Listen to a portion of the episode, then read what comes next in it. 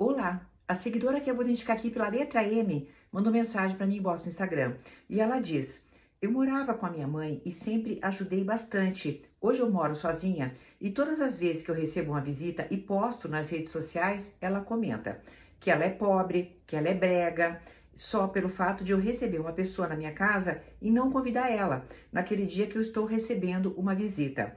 Já deixei muito é, já deixei muito claro, deve ser isso, né, que me afeta por essa situação, mesmo eu trabalhando na minha mente que eu não sou essa pessoa ruim que ela quer dizer que eu sou. Eu acabo me abalando muito. Peço umas dicas a respeito dessa situação.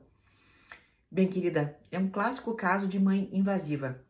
Algumas mães pretendem ocupar um lugar nas vidas das filhas. Isso acontece muito com filhos também, mas bastante com filhas, tá?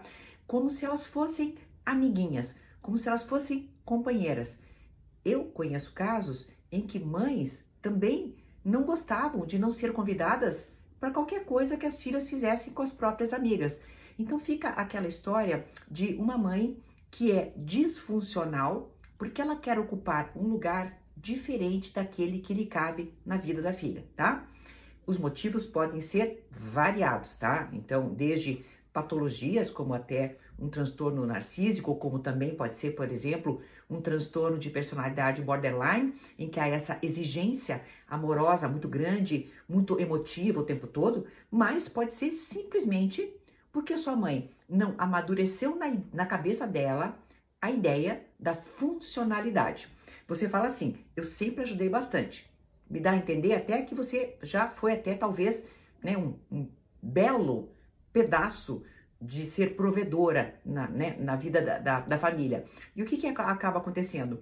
Desse jeito, a mãe acaba trocando a função para amiguinha e daqui a pouco, na velhice, sabe o que ela vira? Filha.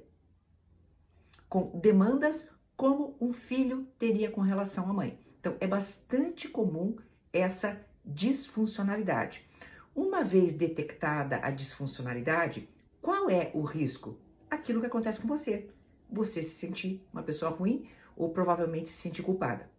Querida, não tem nada de culpa da sua parte. Se a sua mãe não aceita o fato de você ter vida própria, isto é um problema que ela deverá trabalhar com os seus próprios recursos mentais, psicológicos ou em terapia. Mas não cabe a você se sentir mal. A você cabe sim o que você faz.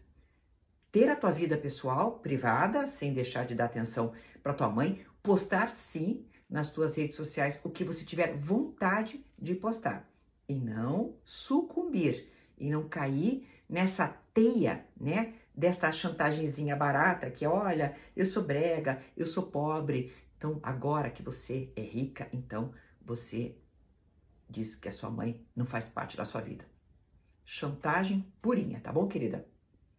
Até uma próxima!